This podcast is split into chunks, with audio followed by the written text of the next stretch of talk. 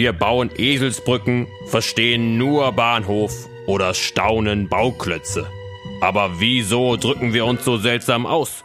Woher kommen diese Redensarten? Inspektor Wirbelwort ermittelt. Heute.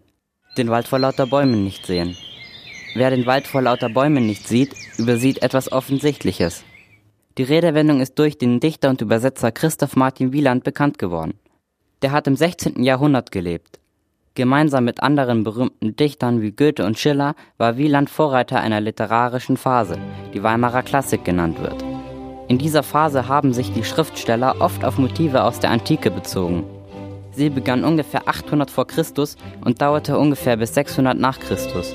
Aus dieser Zeit stammt das Sprichwort, den Wald vor lauter Bäume nicht mehr sehen, auch ursprünglich. Das erste Mal benutzt haben es die römischen Autoren Ovid und Properz.